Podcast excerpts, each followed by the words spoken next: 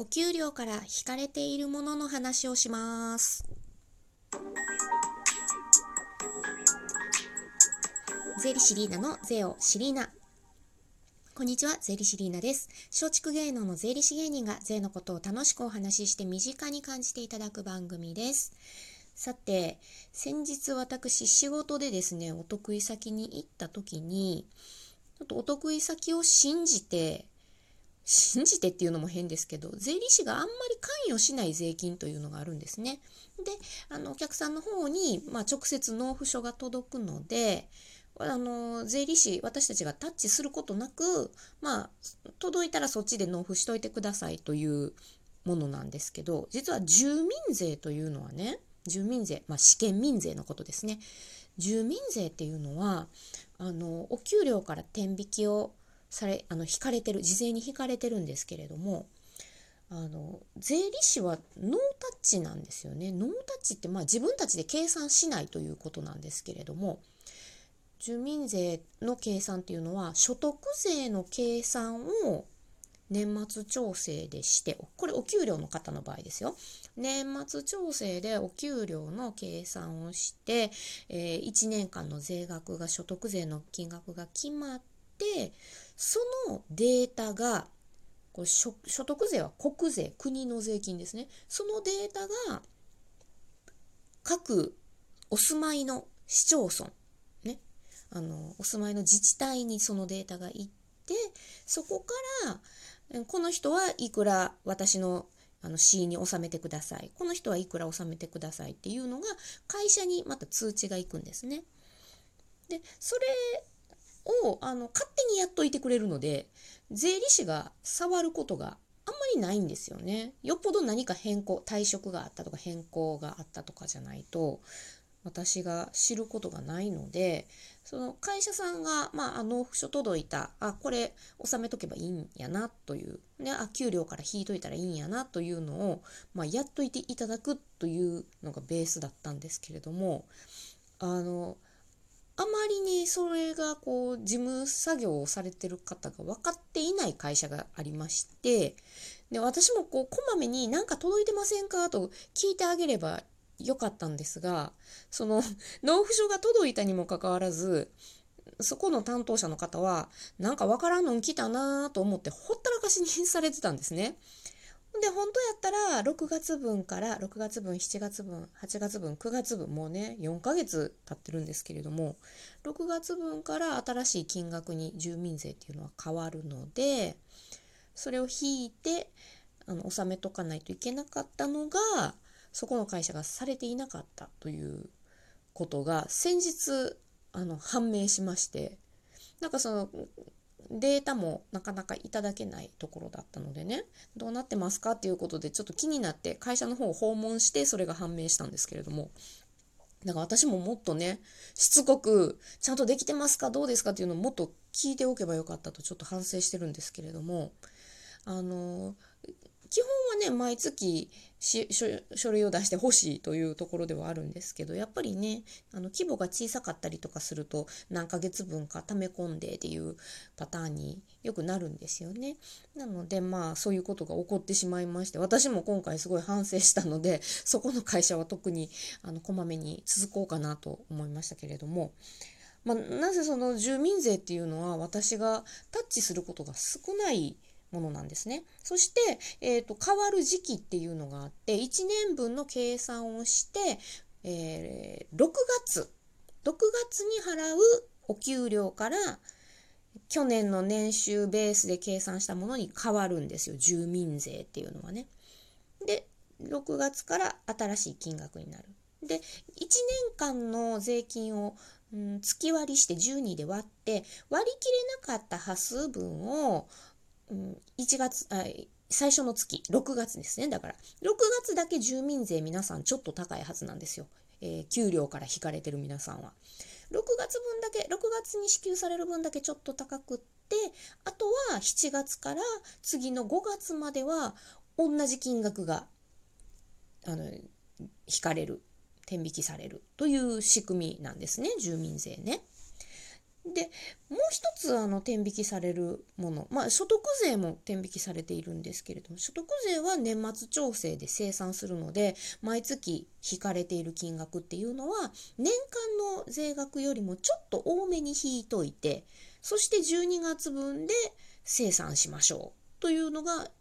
国税である所得税のね仕組みになっています。でこれ税金はこの2種類なんですけれどももう一つ社会保険料もねあお給料の金額ベースで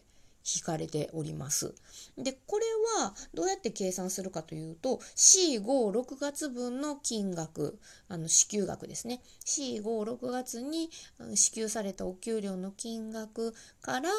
計算をしてこの9月か10月ぐらいから、まあ、会社によってちょっと違いがあるみたいなんですがこれぐらいのタイミングでだから多分皆さんに支給されてるお給料の今ぐらいのタイミングであの社会保険料の金額っていうのが変わっているはずなんですね。去年よりお給料が増えてる方は C56 月分が多かった方はあの社会保険料も上がってる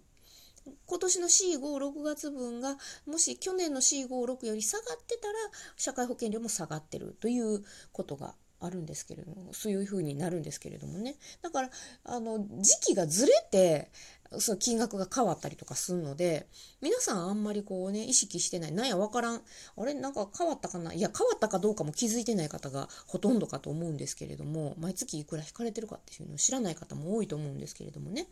あのそういうふうに計算して、えーと、社会保険料っていうのが反映されてるのでだから3月分4月分5月分の残業を減らして4月分5月分6月分の支給額を減らしておけば社会保険料が抑えられるっていうようなねあのそういう裏技豆知識もあるぐらいなので、まあ、皆さんもねその辺あの計算の仕方といつから変わるのかっていうのを知っておくとですねお給料明細見てもきあのきっとねしっくりあの腑に落ちるかなと思いますのでお給料もらわれてる皆さんは一度チェックしてみてください。今日の嘆き子どもの運動会があるんですけれどもコロナの影響で親1人しか家族1人しか参加できません娘に誰に見に来てほしいと聞いたところパパに来てほしいと全力で言われてしまいました。はあ、嘆かわしい。税理士リーナのおしゃべりーナさあね運動会もありますし秋ですよ。もうね10月ですからすっかりね涼しくなってきまして過ごしやすいですね。で秋になると私が楽しみなのは新米。やっぱりご飯大好きですので私は。白ご飯が大好きな私にとって新米が出る季節はもうほんと幸せな時期でして。でうちはですねあの株主優待とかもあのお米が届くようなねところを持ってたりとかしてうち実家がもともとその優待を楽しむ家庭でしたのでそれ実家からあ株主優待でこれ届いたからあんたんとこ食べる？みたいな感じでお米がねあの分けてもらえたりお米を分けてもらえたりとかするんですね。でスーパーで普段買うお米よりもやっぱりね株主優待とかで来るお米はちょっとグレードが高いのが届くんですよ。例えば南魚沼産コシヒカリとかね普段スーパーで、まあ、売ってたとしてもちょっと値段が高くて、まあ、安い方買っちゃうみたいなところがあるので普段買わないようなお米が実家からもらえるんですね。であとあの私はですねうちの娘の名義で株を持ってまして、まあ、相続対策とかもねやってるので 娘の名義でも株があるんですけど娘の名義で持ってる中部資料っていうところがですね富山県産コシヒカリを送ってきてくれるんですよ毎年。今年はどうかわかんないんですけれども一応今までは毎年富山県のコシヒカリが届いてたんですね。それがまあ美味しいこと。私ねあのいろいろねお米を食べてますけどその中部飼料から送られてくる富山県産コシヒカリを超えるコシヒカリまだ見たことないですね。見たことない食べたことないですね。あの私の好みとしては何々光わかります？絹光とかね。日の光とか。そのコシヒカリ系のお米は結構好みでどれも大好きなんですけれども結構これ米のマニアトークしてるな私大丈夫？みんなついてきてる？あのコシヒカリのシリーズが好きなんですよ仲間が。まあ多分何光ってついてるやつはおそらく親戚なんでしょうねコシヒカリの。なんかコシヒカリの仲間が掛け合わされてるんやと思うんですけどその光系のお米がすごい好きなんですよ。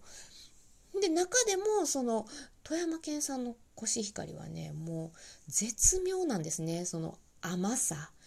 白さ硬さもう全てがもう私の好みにドンピシャでして毎年このねこの季節に中部飼料からの優待が届くのがもう待ち遠しくて仕方ないですね。はい。そんなあの米のことばっかり考えている今日は税理士リーナをお届けいたしました。次回もお楽しみに。